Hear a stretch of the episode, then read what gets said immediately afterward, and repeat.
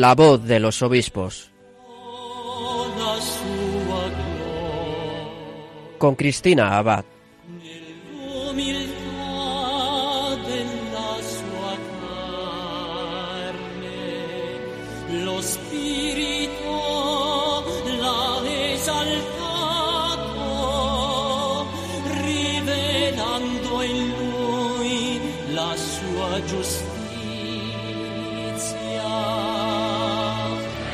Muy buenas noches, queridos oyentes de Radio María, y bienvenidos a nuestro último programa del año de la voz de los obispos.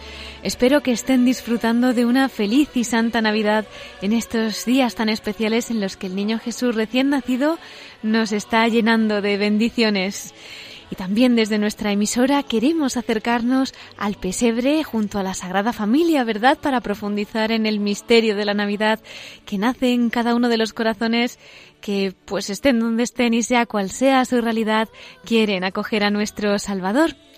Y bueno, como no podía ser de otra forma, en nuestro programa lo vamos a hacer de la mano de nuestros obispos y les anuncio que hoy vamos a despedir el año de una manera muy especial. Recordarán que hace unos meses recibíamos la grata visita aquí en nuestros estudios del obispo del Callao, en Perú, de Monseñor del Palacio.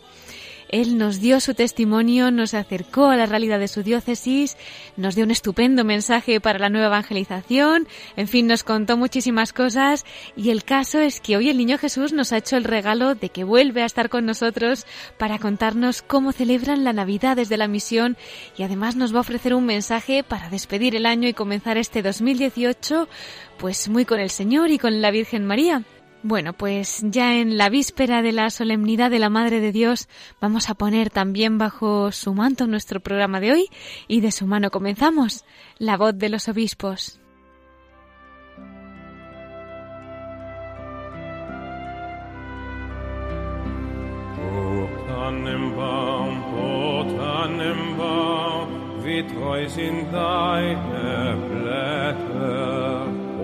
Tannenbaum, o Tannenbaum, wie treu sind deine Blätter. Du grünst nicht nur zur Sommerzeit, nein auch im Winter, wenn es schneit. O Tannenbaum, o Tannenbaum, wie treu sind deine Blätter. Pues queridos oyentes, como comentábamos al principio de nuestro programa, en esta noche, 31 de diciembre, fin de año, tenemos un regalo para esta noche vieja, por decirlo así. Y es que recordarán que estuvo aquel 1 de octubre Monseñor José Luis del Palacio, obispo del Callao, en Perú.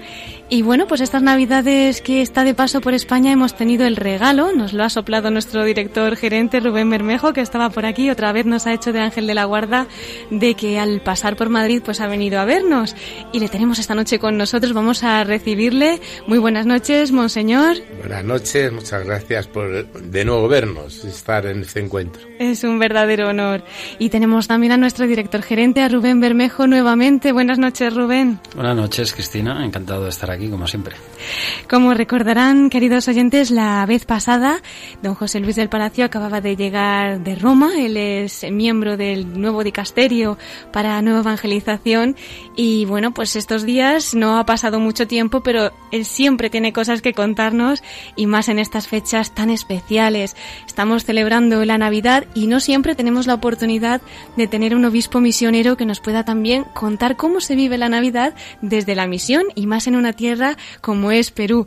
Don José Luis, querría compartir con nosotros pues cómo se viven estos días el nacimiento del Niño Dios. Bueno, hay muchas formas, ¿no? Porque yo estoy en el Callao. El Callao está en es el puerto y el aeropuerto de Lima.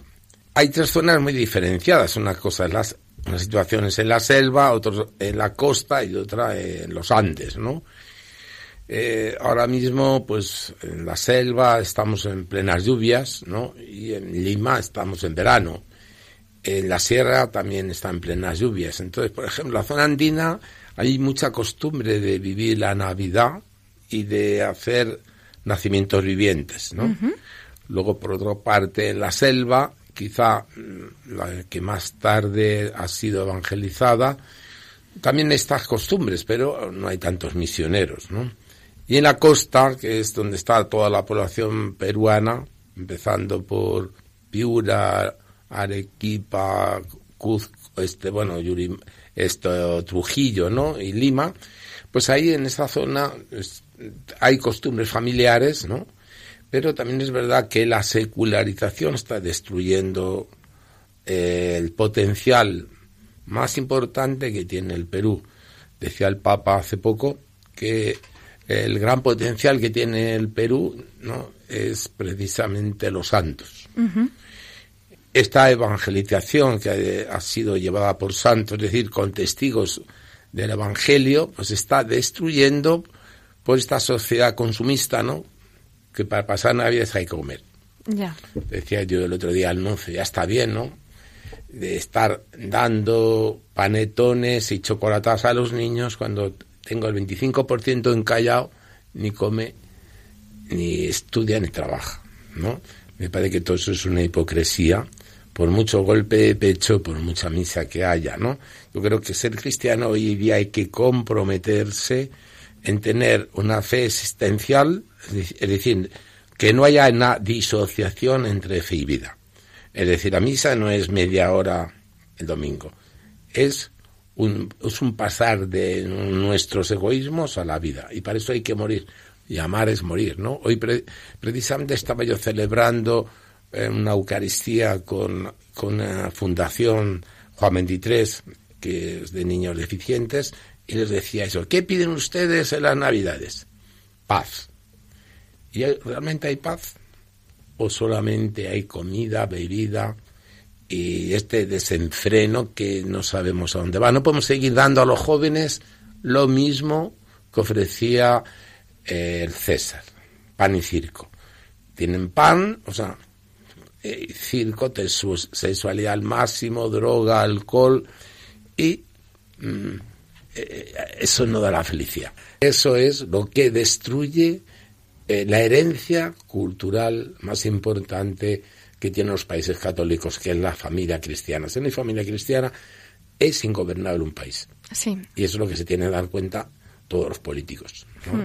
Desgraciadamente se está olvidando, se está queriendo instaurar otros sistemas de familia que son falsos, porque nos llevan al fracaso, claro. porque además aumenta la cárcel y aumenta la delincuencia, como estamos viendo, y creo que tenemos que ser muy sinceros y decir la verdad a los jóvenes. ¿Y cómo se hace eso, don José Luis? Porque no es fácil, realmente es ir contracorriente. La sociedad, por decirlo así, nos lo está poniendo muy difícil y yo creo que está habiendo cierta tibieza, ¿no? También hace falta su testimonio valiente eh, que se extienda, no solamente entre los jóvenes, porque realmente es que también a veces son los padres, eh, los niños pequeñitos que se les está quitando la inocencia, ¿no? ¿Cómo se hace? Pues yo le digo lo que hago, ¿no? Que yo tengo menores de edad, 26% de niñas que están violadas, ¿no? Que están al colegio. Y yo no soy pesimista, yo al revés, quiero decir, todos nosotros buscamos a alguien que nos ame. Mm. Lo que pasa es que amamos mal. Y luego la cantidad de hostales que hay, ¿no? Que no son de turismo precisamente, ¿no? Entonces, ¿qué, eh, ¿qué remedios ofrecemos a nuestros hermanos? O sea, ¿cómo ayudar a nuestra juventud a una auténtica fiesta que se hace. Porque lo que ofrece la Iglesia es vida eterna, aquí, ahora, ¿no? Os doy, ¿qué te da la fe? Vida eterna, y la vida eterna comienza ya. Entonces, ¿por qué en una sociedad, como yo le decía el otro día al señor Nuncio, no está, en un Estado que está a punto de dimitir o ha dimitido con la situación política, luego tenemos el Papa en dos semanas, y por otro lado, tenemos toda la cantidad de jóvenes que están, niños que no tienen para comer, ¿no? El 32% de jóvenes del Callao no tienen ni estudios ni trabajo. Entonces, ¿qué ofrecemos? O sea, tenemos que ser sinceros, ¿no? Hmm. Y tenemos que pedir a las empresas y al Estado que se comporten cómo deben de comportarse humanamente, es decir, ofrecer, ofrecer colegio, ofrecer garantías de, seguridad, y no solamente eso, sino también eh, medicinas, ¿no? Eh, pero es, esto yo esto se lo digo a las autoridades civiles. ¿Qué voy a decir? No voy a decir que todo va bien. Esto es mentira. es mentira. O sea, tenemos que decir, va bien si predicamos la verdad Y la verdad nos hace libres. Y la libertad que ofrece la Iglesia es decir, eh, eh, dedica menos a la propaganda y arreglar las pistas, arreglar las calles, ¿no? Eh, hablamos, hagamos colegios, ¿no? ¿Qué enseña la Iglesia? La Iglesia enseña a amar.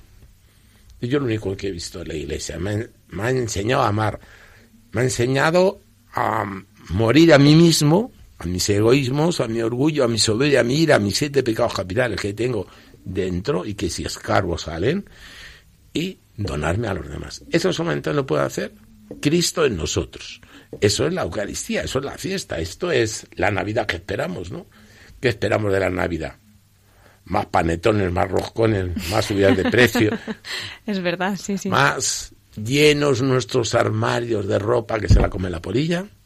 O la Iglesia tiene la misión de ofrecer la felicidad al hombre, que está en experimentar el perdón de los pecados, la misericordia de Dios. Esto es lo que ofrece la Iglesia gratis, sin esfuerzo. Por eso, en estas Navidades, pues solamente pido una cosa, que nos humillemos un poquito. Ya sé que hace falta la gracia de Dios. ¿Y cómo se adquiere esta gracia de Dios? Gritando, Señor Hijo David, ten piedad y misericordia de mí y pide perdón ¿A quién? A tu hermano que no lo amas, desde, no lo ves desde hace dos años. A tu mujer que te has separado de ella. ¿Puede existir perdón? ¿O seguimos aumentando los padres y las madres solteras y todo este, todo este matrimonio, todos estos divorcios express que estamos viendo y que está ofreciendo el consumismo europeo como modelo de libertad posmoderna que es falso?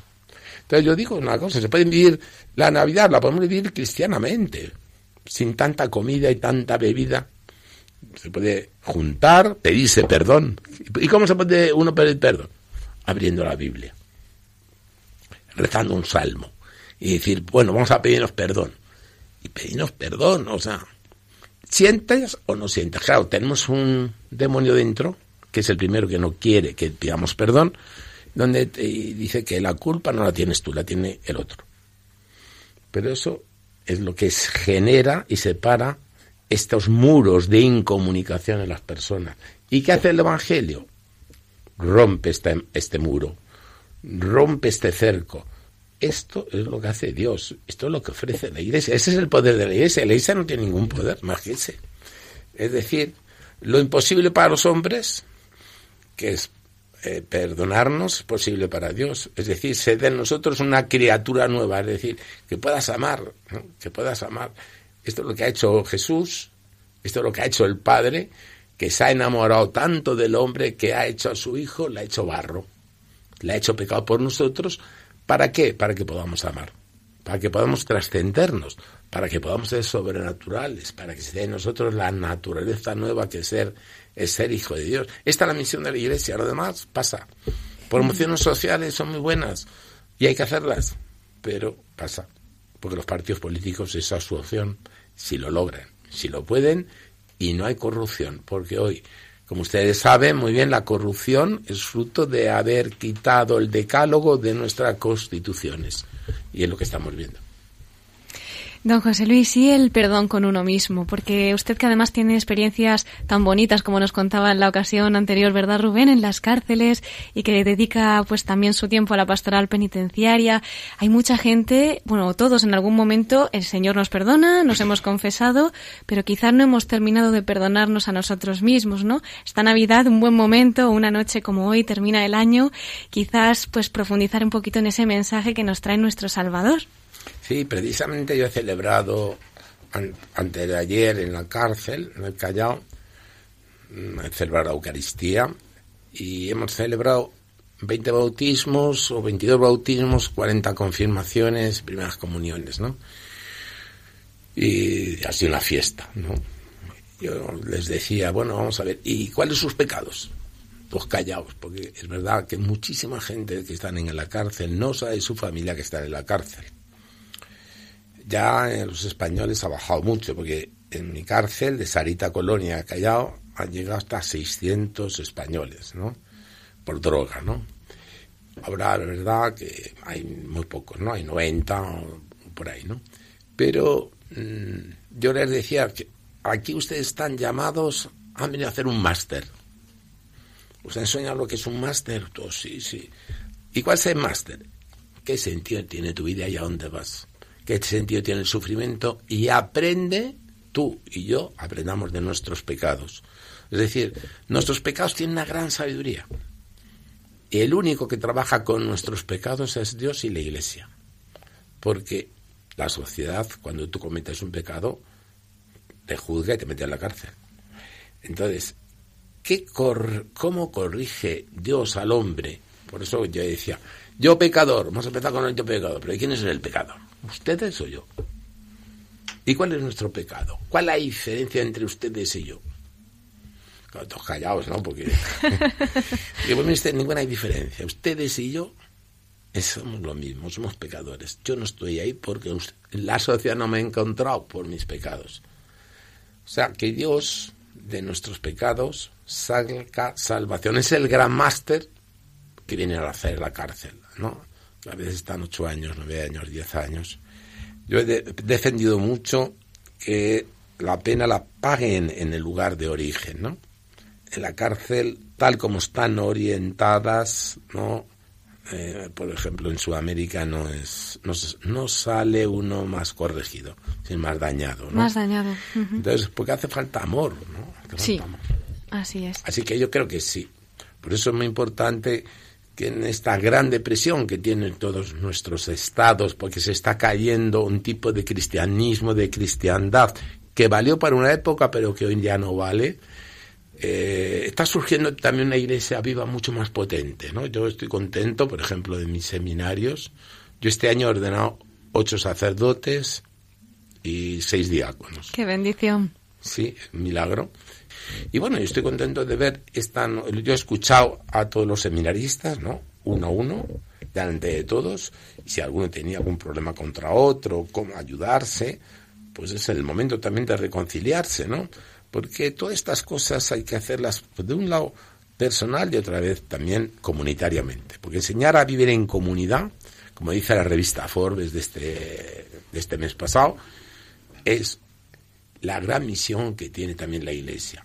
Hoy, en una sociedad muy individualista, donde no sabes que en el apartamento de enfrente y, no conoces al vecino y a veces ni te interesa, ¿eh? no me cuente usted su vida, porque bastante tengo la mía, ese individualismo lo ha roto Cristo en la cruz, ese cerco creando una comunión, que es decir, el amor al otro, es decir, poder pasar del yo al tú, y pasar de falta a Cristo. Y su espíritu está vivo hoy en la iglesia. Por eso, si alguno está triste, tenemos todos días tristezas, fracasos, frustraciones. Ánimo que invocar el nombre del Señor, y el Señor que ve nuestro corazón, nuestra intención, nos da su paz y nos da la comunión. Monseñor, yo quería hacerle una pregunta, porque yo estoy convencido, en este tiempo de Navidad hay gente que nos escucha, pues que ahora mismo hay gente que nos está escuchando que no es católica, que pone la radio porque ha sintonizado casi por casualidad. Hay gente que está desesperada, desesperada, ¿no? que está convencida de que tienen algún pecado que es imposible de perdonar. ¿no? Esto es decir, a mí es imposible que si Dios existe me perdone. Eh, es imposible que haya alguien o algo que me quiera exactamente como soy. No me lo creo. Ahora mismo estoy convencido que hay gente que está en esta situación. ¿Qué podemos decirle a estos hermanos? Porque nosotros sabemos que esto no es verdad. Sí, exacto. Por ejemplo, hemos celebrado, acabamos de celebrar el Día de la Sagrada Familia en el Callao, ¿no? Y es una novedad que hacemos nosotros. Empezamos a las nueve y media de la mañana con la Eucaristía, con todos los sacerdotes, con todo, y vimos a celebrar la Navidad. ¿Y cómo viene la gente? Pues viene de esto. Vienen con su familia, pero vienen también con sus rechazos. Me impresionó el otro día, me comentaban, el seminario nuestro, hemos enviado de dos en dos a predicar el Evangelio durante una semana, sin plata, sin alforjas, sin nada. Y me contaban, ¿no? los seminaristas, cantidad de gente que se ha visto eh, a punto de suicidarse, sin esperanza. Es decir, a lo mejor se le ha caído el marido, se ha caído porque la ha traicionado. Eh, el vikingueo de cuernos está a la orden del día, ¿no? Y además nos enjuagamos la boca y eso es ser hombre y eso es ser mujer. Tanto en hombres como en mujeres. ¿Y cuál es el resultado? La destrucción del ser. La destrucción del potencial más importante que tiene el hombre, que es Dios, ¿no? Dios le hemos escondido. Entonces, ¿qué ofreceros, no? Yo, todo lo que me estáis escuchando, si alguno tiene esperanza, está esclavo de la droga, del alcohol, de la mentira, de la hipocresía, del robo, porque está huyendo, porque está buscando la justicia, porque quieren vencer venganza. Ánimo, hermanos, invoca el nombre del Señor. Dios responde, responde al toque, como dicen en Perú. Dice el Salmo, estando yo sin fuerzas, Él me salvó. Estar sin fuerzas es estar sin fuerzas. Es estar muriendo. O sea, es como Cristo en la cruz. Y cruz, en la cruz, el Padre, su Padre no lo abandona. ¿eh? Y grita eh, Jesús en la cruz. Este grito, eh, que es la oración, yo les invito a ser valientes. Invoque, dice el querigma, todo aquel que invoque el nombre del Señor se salvará. Si invocamos ese nombre, que es ese poder. Ese poder que tiene poder, no tenemos que hacer ni sacrificios ni esfuerzos, es todo gratis. Vete, escucha, eh, invoca el nombre del Señor, vete a una iglesia, confiésate, vete a los sacramentos y verás un cielo abierto. Yo, por ejemplo, veo tanta gente, ¿no? El otro estaba hace poco en la selva y me impresiona, ¿no? Que el indígena no aborta. Por eso he visto que es ley natural. Sin embargo, la costumbre posmoderna es la abortar y nadie, mujer, ninguna mujer se, se perdona haber abortado. Porque sabe que es un asesinato profundo. ¿Por qué? Porque un niño se puede defender en la barriguita de una madre. Entonces, ¿qué tienes que hacer que has abortado? Invoca el nombre del Señor y verás que te perdonas a ti misma lo que tú no te perdonas. Y fíjate una cosa importante, que verás cómo sueñas, ¿no? Porque has abortado, o sueñas porque has asesinado, o sueñas porque has ofrecido droga, o has vendido a tus, a tus hijos queridos, ¿no? Por plata, por dinero. Invoca el nombre del Señor, acude a la iglesia y experimentarás el perdón de los pecados. Es decir, esto es lo que la iglesia siempre ha hecho y ofreció el bautismo tú, dice San Pedro, ya sé que ustedes mataron a Jesús, a Dios, aquel que creían que era un asesino, ustedes lo han matado. ¿Qué tienen que hacer? Convertíos, haceos bautizar. ¿Y qué es hacerse bautizar? Es lo que la iglesia primitiva hacía, un catecumenado largo de años, que San, San Pablo lo hizo, tres años, estuvo en Damasco, tres años significa un tiempo largo. Y allí experimentó que era un asesino. La misericordia de Dios sobre sus pecados. Por eso le conocía a todo el mundo. No le iba a tener miedo a los apóstoles, si no sabían quién, sabían, conocían muy bien a Pablo. Pero viene una conversión, la veracidad, la verdadera conversión. Por eso yo creo que está pasando, estamos viviendo una época maravillosa de la historia de la Iglesia y es, como dicen muy bien los papas, ¿no? un retorno, estamos un retorno a las fuentes, a la primera iglesia que es normativa. Se están cayendo cosas, pero son modas, son modas, y estamos yendo a lo auténtico, a lo esencial, como decía muy bien, dice muy bien Benedicto, el Papa Benedicto y el Papa Francisco. Estamos volviendo a lo esencial. ¿Y cuál es lo esencial? El amor y la unidad. Y esto es una gracia del Espíritu Santo que le ofrece gratuitamente a la Iglesia. Por eso, no tengamos miedo vayamos a predicar la buena noticia a la gente, a las plazas. ¿Por qué? Si eso es lo que ha hecho siempre la Iglesia. ¿A quién tenemos que tener miedo? ¿A quién? No entiendo. Ahí tenemos esa invitación a la conversión y ese mensaje de esperanza. Nos ha hablado también de esas personas que por diversas situaciones están sin fuerzas, ¿no? Que no tienen ánimos, que no pueden continuar.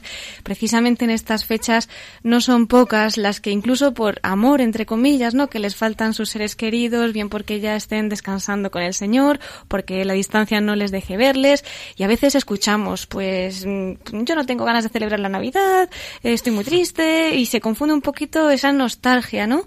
¿Qué les diría a estas personas que pueden estar pasando por estos momentos? Sí, yo veo mucha gente y jóvenes que hoy día eh, como rechazo también a toda esta hipocresía, ¿no?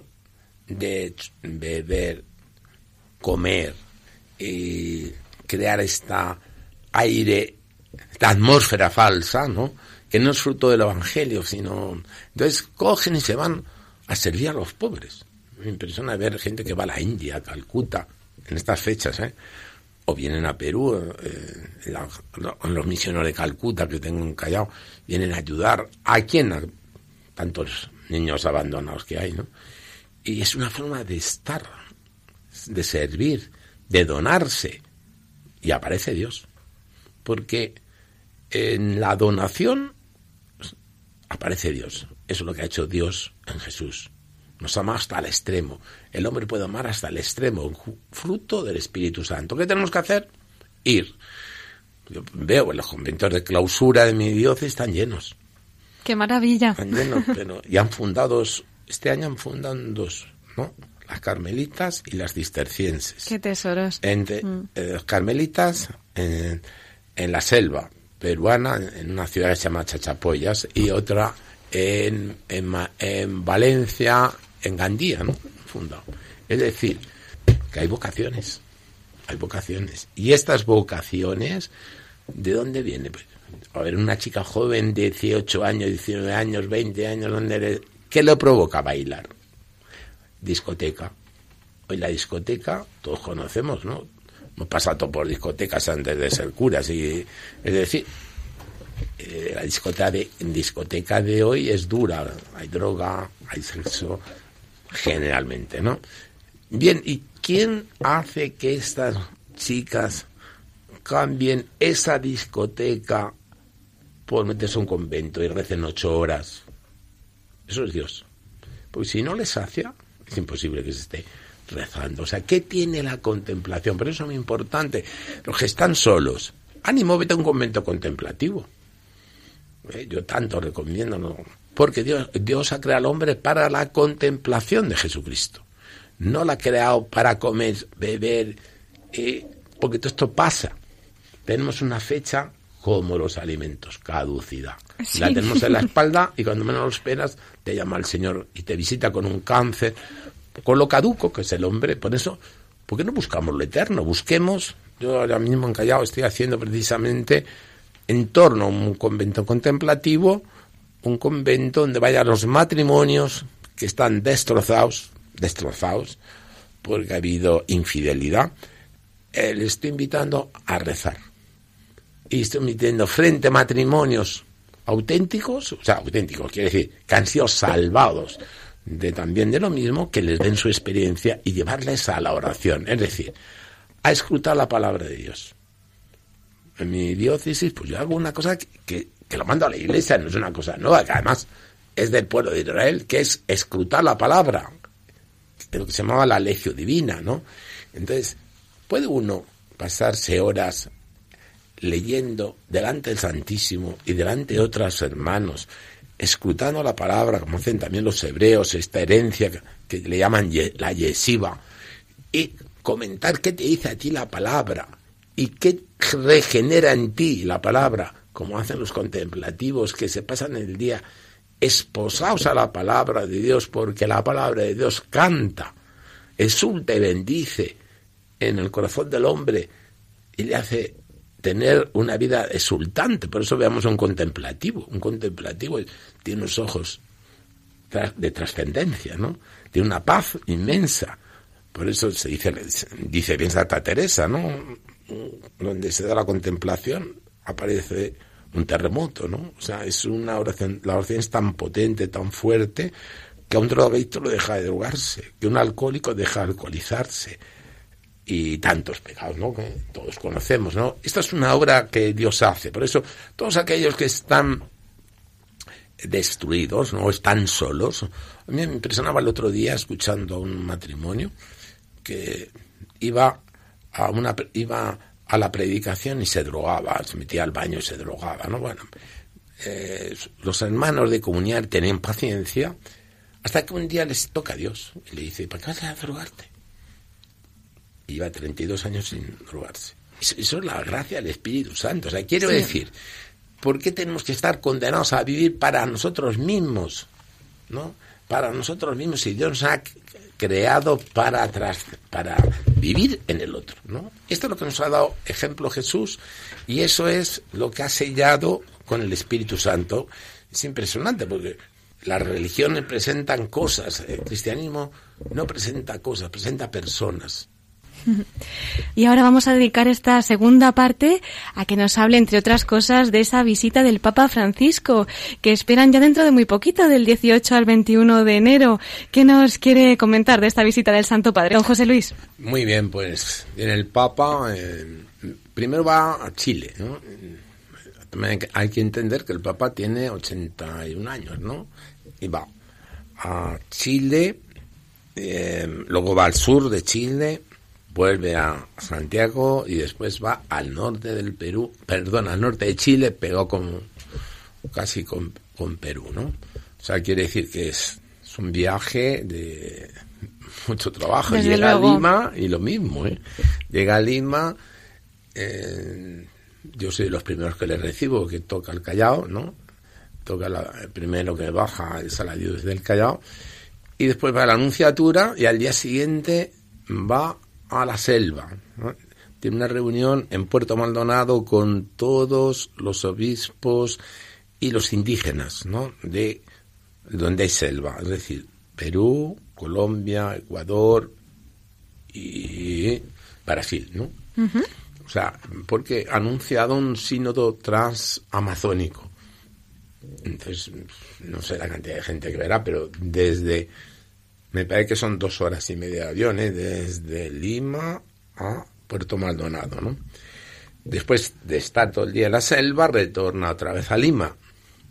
Y al día siguiente se coge otro avión y se va a Trujillo, al norte, donde ha habido tantos desastres con el, con el fenómeno del niño, ¿no? Y ahí tiene la reunión con el norte del país, ¿no? Y luego coge el avión y retorna otra vez a Lima. Y en Lima está todo el día. Por la mañana, el domingo, estará en la Plaza de Armas. Primero hará un encuentro con todas las contemplativas de la nación.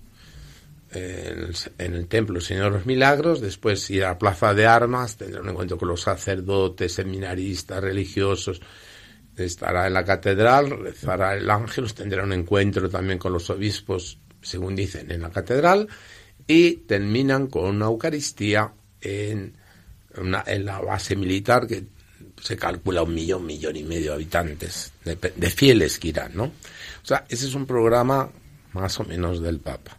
O sea, que yo creo que estamos ante un momento muy importante, como dice muy bien el cardenal Cipriani, arzobispo de Lima, la visita del Papa se hablará de un antes y un después, ¿no? Y luego la situación política de crisis que estamos pasando, yo creo que va a ser un momento muy oportuno y mm, de proponer que lo, lo único que tiene salvación al hombre es esto, es Jesús. Me decía hoy una persona, me decía, es que se habla poco de la vida eterna. Cuando se habla poco es porque se cree poco. Porque la fe, en el bautismo dice, ¿qué pides a la Iglesia Santa de Dios? La fe. ¿Y qué da la fe? La fe da la vida eterna.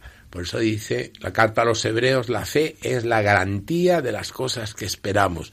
Es decir, ¿qué esperamos? ¿Qué garantías tienes tú para esperar? Un novio tiene una y una novia tiene una garantía en esperar en su amado, porque lo ha visto, lo, ha experimentado, han gozado estar juntos. ¿Qué, ¿En qué goza el hombre moderno? Si no es en Jesucristo, ¿no? Por eso la fe es una garantía, es un cheque. Un cheque te dan cheque por 10.000 euros y tienes una garantía que yendo al banco te van a dar 10.000 euros. Pero esta garantía la tenemos. ¿Creemos realmente que la Iglesia ofrece gratuitamente la vida eterna y que el demonio nos está engañando? Tanto nos ha engañado ya no creemos que existe el demonio. Cuando el demonio roba al hombre la vida eterna porque no puede humillarse. Y esto es lo que puede hacer el, el cristiano, humillarse. Es lo que puede hacer el hombre y esto es lo que ha hecho Jesucristo, humillarse hasta una muerte y muerte de cruz. Por eso nos ha dado la vida eterna gratis. Por eso yo espero la visita del Papa mucho, ¿no? Yo he dicho a mis jóvenes, ¿no? Llevamos todo el año, bueno, los siete meses desde que sabemos la visita del Papa, que el Papa hay que tocarlo con la fe. No tocarlo religiosamente, sino con la fe. Y cuando estuvo el Papa en Perú en el año 85, a mí Dios me bendijo, me hizo posible que yo me ordenara, hizo posible que, mis catequistas predicaran el querigma y pidieran vocaciones y se levantaran 100, 100 jóvenes. Eh, hizo posible que se hicieran dos seminarios, el Corazón de Cristo, el Seminario Redentoris Mater del Callao, hizo posible familias, ¿no? Familias. Hoy día, ¿cómo se funda una parroquia? Una parroquia tiene que ir como la Sagrada Familia de Nazaret, es decir, un matrimonio con sus hijos, con un sacerdote, con un laico, con un seminarista, o sea, fundar una iglesia.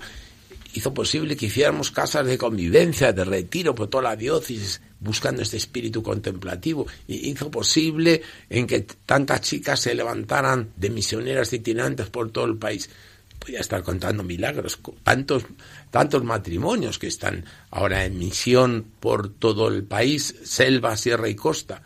Eso es Dios, porque nadie deja casa, patria, patria seguridad social y se va con sus hijos a buscar a Jesucristo en medio de los pobres. Eso quiere decir que el Mesías les les ha saciado, ese Mesías que se llama Jesús de Nazaret por el Espíritu Santo, ¿no? Y esto es lo que yo espero del Papa, que no, no espero. Desde luego, de acuerdo con, con, el lema que se ha escogido, ¿verdad? Unidos por la esperanza. Rubén. Sí, a mí, me gustaría preguntarle a Monseñor, al hilo de la visita del Papa, me gustaría que nos diese una palabra sobre la importancia del primado de Pedro, del Santo Padre. Sobre todo hoy que en la Iglesia en torno a la figura del Papa Francisco hay tanta controversia, tanta confusión dentro de la Iglesia, tantos hermanos que no acaban de entender que es el vicario de Cristo en la tierra. O sea, que es Pedro. Me gustaría que nos diese una palabra sobre esto. Bueno, yo creo que es muy importante la imagen real de Pedro, ¿no? El vicario de Cristo en la tierra. Claro, hoy día el Papa, o aquel que, que critica nuestras posiciones, ya lo juzgamos, ¿no? Yo no estoy de acuerdo con esta. Porque si juzgamos hoy a a Pedro, juzgamos un obispo, juzgas a tu padre y metes a tu madre en la cárcel, es así, porque por eso dice un lema de la iglesia, con Pedro y bajo Pedro, ¿no? Y yo lo repito mucho, habrá cosas que no entendemos, pero tantas cosas no entendemos, no entendemos, es como un tapiz, un tapiz, por la espalda del tapiz lo único que vemos es, son nudos y, no, es no es bonito, sin embargo, la otra cara del tapiz es una belleza, ¿no? Esa es la imagen que tiene que dar, que da Pedro, ¿no? Mm, llama a la conversión, está llamando a la conversión y quitando muchas cosas que en la iglesia pesan. Es como en un barco. Un barco hay que hacerle mantenimiento, quitar el lastre que se pega en la quilla del, del barco, ¿no? Que al final gastas petróleo te gastas a ti mismo en llevar, ¿no? Por ejemplo, ¿cuántos kilos de orgullo nos quitaríamos de soberbia, de ira, que hoy llaman infarte, de infarte miocardial? Son orgullos que nos dan las papeletas, nos, nos entra eh, este indio que decimos en Perú, que ¿quién lo baja? ¿Quién? Pues esto es lo que hace Pedro. Pedro mm, es el vicario de Cristo. Lo cata en la tierra será atado en el cielo y tiene el poder de desatar. ¿De desatar de qué? Nuestros demonios. Pero creemos realmente en los demonios de incomunicación, de soledad, del suicidio, de incomunicación, de esta sociedad que parece más comunicadora y es más incomunicada que nunca. O sea, realmente creemos que el demonio nos tiene engañados. ¿Eh? Por eso digo que el, Pedro tiene una misión muy importante de desatar en la tierra, desatar todas las mentiras, el padre de la mentira que es el demonio. Por eso yo invito a mis, invito a todos mis jóvenes, precisamente el domingo anterior a la venida del vicario de Cristo, vamos a ir de dos en dos por todos los cerros, por todos los pueblos jóvenes, invitándoles a que vengan al encuentro con Pedro. ¿Por qué? Porque creemos que Pedro tiene una palabra una palabra que es una palabra potenciada por el Espíritu Santo, es decir, que va con el esperma del Espíritu, que es el querigma, de desatar situaciones que son imposibles para el hombre. por ejemplo, imposible que, que tú perdones a tu mujer si te has sido infiel o viceversa, ¿no? O que te has sentido engañada o que te ha, matado a tu padre. Tantas cosas que hemos, hemos visto con la situación de guerra que ha habido también del Sendero Luminoso, ¿no? Pues yo digo una cosa, el, poder está en Pedro. Yo he visto a tanta gente pedirse perdón. ¿Y por qué? Por el poder de Dios. Es imposible si no. Es lo que dice Jesús en la cruz. Hoy estarás conmigo en el paraíso. Y se lo dice a un ladrón y a un asesino. Y él se dice, ah, tú estarás hoy conmigo en el paraíso. Eso a un ladrón y a un asesino, eso es una gracia del Espíritu Santo, ¿no? Sobre todo porque nos engañamos con nuestra honradez, nos engañamos con nuestras falsas caridades, ¿no? Y nos justificamos con nosotros mismos porque somos muy, eh, no somos auténticos. Por eso yo espero mucho de la visita de Pedro. Espero porque es lo que hizo Pedro. Pedro fue, traicionó a Jesús más que Judas tres veces. Y Judas no se pudo arrepentir. No, no podía, no sé, se suicidó. No sabemos más, ¿no? Intentó devolver las 30 monedas. Pedro traicionó tres veces, pero se humilló. Y esta es la gracia, el poder que tiene Pedro, ¿no? Y Pedro da la vida por, por, por el rebaño, ¿no? Con Pablo, muy importante las dos figuras, Pedro y Pablo. Por eso yo veo, cuando va Pedro, Dios suscita también Pablo, que es la profecía, ¿no?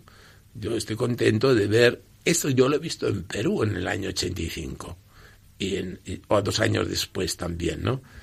Claro, indudablemente, eh, yo veo que está suscitándose Dios una iglesia mucho más viva, aunque a veces no la entendemos, pero muy importante, este acercamiento que hace Pedro a los pobres, eh, hace Pedro a los que tienen pecados con situaciones muy difíciles, son acercamientos de Jesús.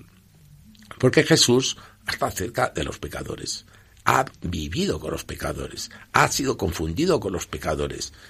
Por eso, es lo que le dicen, ¿no? Vino Juan Bautista, que no pecaba, que no chupaba, que no banqueteaba, y decían, demonio tiene. Viene Jesús, que come con pecadores, y dice, demonio tiene. Bueno, nos hemos tocado la flauta, y es verdad, nos han tocado la flauta del anuncio de la buena noticia. Estamos ahora en, en Navidad, precisamente, esta flauta que nos toca y nos resuena, que Dios te ama como eres, eh, que no tienes, conviértete, o sea, humíllate, reconoce, deja ya de luchar de de decir que la culpa la tiene el otro. Asume la culpa. ¿Cómo podemos asumirla? Bajando la cabeza, como ha bajado Jesús la cabeza. Y Dios la ha resucitado. Qué grande es ¿eh? el poder de Dios. Y eso es lo que Dios quiere hacer hoy. Por eso yo invito a mis jóvenes, vayamos a buscar a Pedro. Nos lo que no nos gusta, convertámonos. Y, y les digo una cosa, ¿eh? suscitará Dios una iglesia muy va. Por eso el patrimonio repito lo que decía el Papa hace unos días, el gran patrimonio que tiene el Perú son los santos. Siglo XVI, una laica, Santa Rosa, un obispo, Santo Toribio, un hermanito, no, no cura, San Martín de Porres, un sacerdote, San Juan Vacías. Todos estos en la misma época han renovado la iglesia, han creado la iglesia. Ese es el gran patrimonio que tiene los santos. Los el gran patrimonio que tiene España, que son los santos, que son los mártires. ¿Cómo se explica eh, 30.000 sacerdotes en América Latina de españoles? Si no es por los mártires del 36-39. Es decir, Dios suscita eso para la verdadera autenticidad. Desde luego que sí, pues vamos a encomendar muchísimo, ¿verdad, Rubén, esta visita del Santo Padre? Y yo confío en que dentro de no mucho tiempo tengamos nuevamente aquí a don José Luis contándonos los frutos como los que nos ha contado de aquella visita en Perú, pero esta vez con el Papa Francisco. Pues sí, sí, que sea pronto, pasa el tiempo volando con él. Sí, volando también en la radio. Nos queda ya muy poquito, así que tendremos que ir concluyéndolo, sintiéndolo de corazón porque está todo tan interesante. Don José Luis, en una noche tan especial como la que estamos viviendo hoy, ¿qué mensaje nos querría dar para nuestros oyentes de Radio María, ¿no? Para que comencemos el nuevo año de la mano del Señor. Son muchas las expectativas, son muchos los deseos, pero sobre todo, pues, para ser más santos, ¿no? Y para, como nos decía usted, saber que nuestra verdadera patria es el cielo. Así es. Pues nada, yo les invito en este nuevo año. De verdad que ya hemos empezado el año litúrgico, ¿no? Que es el Adviento, donde hemos celebrado que el Señor viene y viene y quiere nacer en nuestra pobreza, en nuestra precariedad y en el deseo de cambiar, ¿no? Por eso animo a todos los que me escucháis, eh, retornemos al auténtico, a lo verdadero, ¿no? Yo también les pido que recen por mí para que Dios, en medio de mis pecados, pueda creer en el Evangelio que predico, ¿no? Y es decir, yo a todos les invito a lo mismo, o sea, ánimo hermanos, Dios nos abre, por eso dice, el Señor viene ya, el Señor ha llegado ya, ha nacido Jesús, ha nacido la auténtica alegría. No necesitamos de seguir bebiendo, de seguir drogándonos, de ir a comprar sexo a un motel, que sabemos que eso es falso, porque es jugar a que el otro te quiere y estar más solo que a las 3 de la mañana. Hermanos, el hombre está solo, en, eh, con Dios no está solo. Es un matrimonio, es uno por eso se puede estar con el Señor. Que está con el Señor ha escogido lo mejor. Por eso ánimo, hermanos, a los que os encontráis en, en, un, hospital, ¿no? Ayer he visitado precisamente un hospital a una señora que está muriendo con 92 años. Y cuando le daba la comunión, estaba resplandeciente. No estaba sola. Muchas gracias, muchas gracias. O sea, no estaba sola, estaba con Dios. O sea, la confesé, le di la comunión y esa es la gracia de Dios, es el golpe de Dios. Por eso, hermanos, se puede estar en hospital, se puede estar en la cárcel. Bastantes cárceles tenemos hoy en nuestros apartamentos, departamentos, en estas torres de 20 pisos, ¿no? Que estamos solos con esas cárceles de oro. Tenemos de todo, pero no tenemos nadie que nos ame ese que estamos buscando que nos ama es Dios. Por eso ánimo, hermanos, retornemos a lo auténtico, a lo verdadero, a lo fundamental. Se puede vivir uno sin nada. Es más, que a veces tenemos, en nuestra casa tenemos una botica entera por el miedo, por el terror que tenemos a la muerte. No, hermanos, Dios ha creado todo bonito, todo maravilloso, o sea, no es sentimental, es un encuentro. Rubén, bueno, yo poco más tengo que decir. Eh, sí que se me ocurre, porque yo sé, no sé, veo esto ahora, ¿no? Que hay gente que verdaderamente está sumida ahora mismo en situaciones desesperadas, ¿no? Hay gente que tiene problemas psicológicos, depresiones enormes, que piensan que no van a salir nunca del agujero o problemas de otro tipo, ¿no? Falta de dinero. Y empiezan el año sin esperanza, convencidos de que la vida este año que viene va a seguir siendo un infierno. Díganos algo, diga algo a estos hermanos que están sumidos en la desesperación. Hmm. Eso es verdad, o tenemos ahí delante de nosotros la rutina es lo que destruye al hombre, ¿no? Este ser rutinario que se nos mete a veces también en la liturgia, ¿no? Y se nos mete en nuestra vida diaria, ¿no? Y en nuestra vida matrimonial, la vida matrimonial, yo veo tantos matrimonios aburridos, cansados, o sacerdotes, o obispos cansados, ¿no? ¿Qué tiene uno que hacer? Pues yo les digo una cosa, mi experiencia, ¿no? Eh, ¿Cómo salí yo de la rutina? Obedeciendo.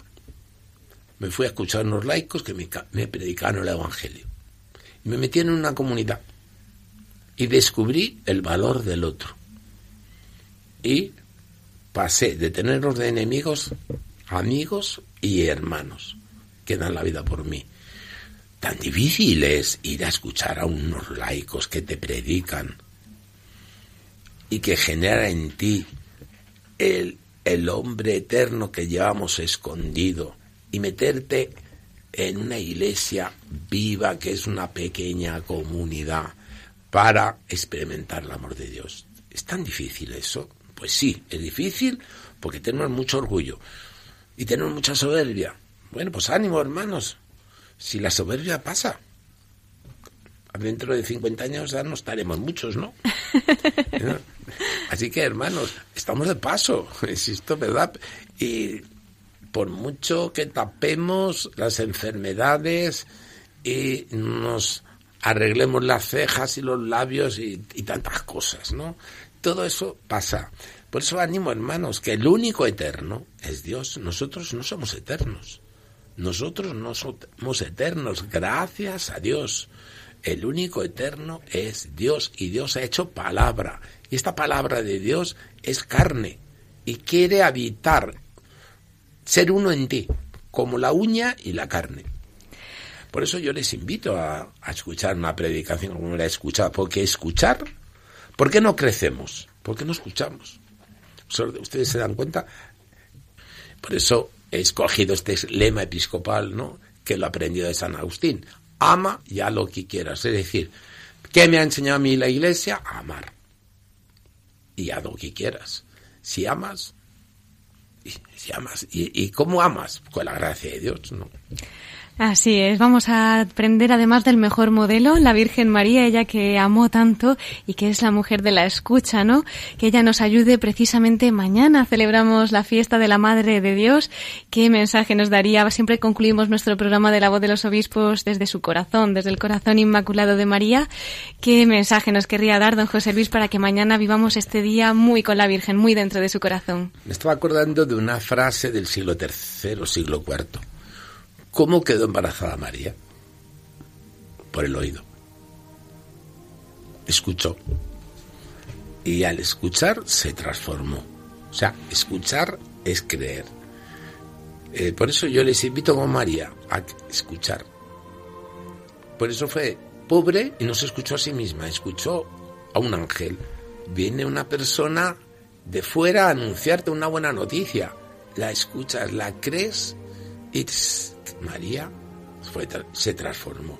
Escucha Israel y serás fuerte en Dios. Esto es lo que hemos aprendido de María. María, que ha sido la primera cristiana que creyó y dijo, hágase en mí según tu palabra. Ese hágase, esa trascendencia a Dios, si Dios lo ha hecho con María, que no pretendía nada, que tenía su proyecto de vida como toda mujer y toda joven, y dejó su proyecto, sus ideales y se abandonó a Dios, hagamos lo mismo. Obedezcamos, escuchemos, que es lo que yo he aprendido, eh, estoy aprendiendo a, escuchar, ¿no? Qué difícil es escuchar a los que vivimos alrededor, que escuchar es amar. Y esa es la gracia que nos da Dios y la Virgen María. Pues con esas palabras vamos a concluir, que podamos pedirle a la Virgen que este año nos enseñe a decir sí como ella y podamos cumplir siempre la voluntad de Dios. Rubén, sí. No, y pongámonos bajo su protección, porque ella nos ama. Claro que sí. Y poniéndonos bajo su protección confiados, no hay nada que temer. Nada que temer. Don José Luis, le voy a pedir una bendición especial para esta noche en la que concluimos este año y que comencemos de la mejor manera con el Señor este año que entra. Pues te doy gracias, Señor, por estar aquí en Radio María. Te doy gracias también por este año lleno de sorpresas, de fracasos humanos y de bendición tuya, porque tú eres el único que de nuestros pecados saca salvación.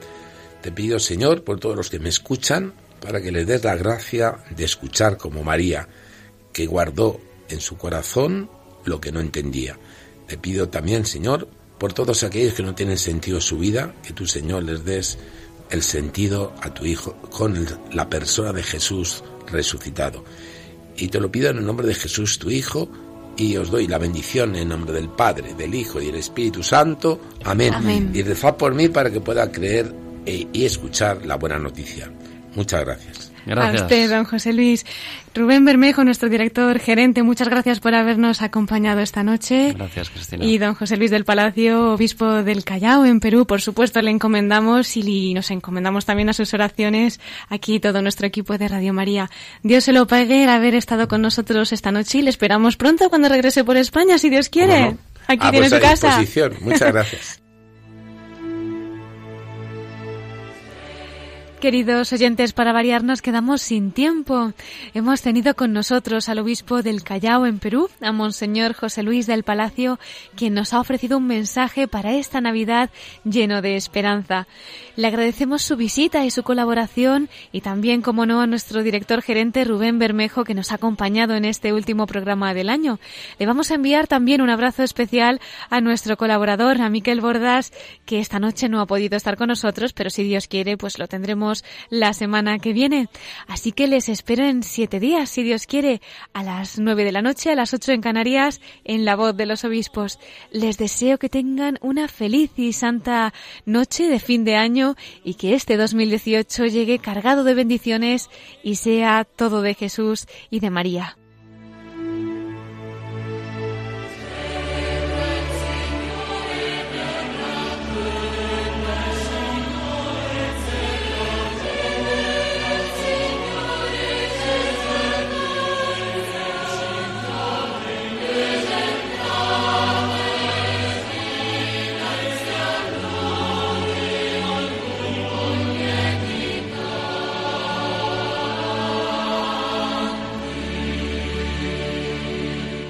Han escuchado la voz de los obispos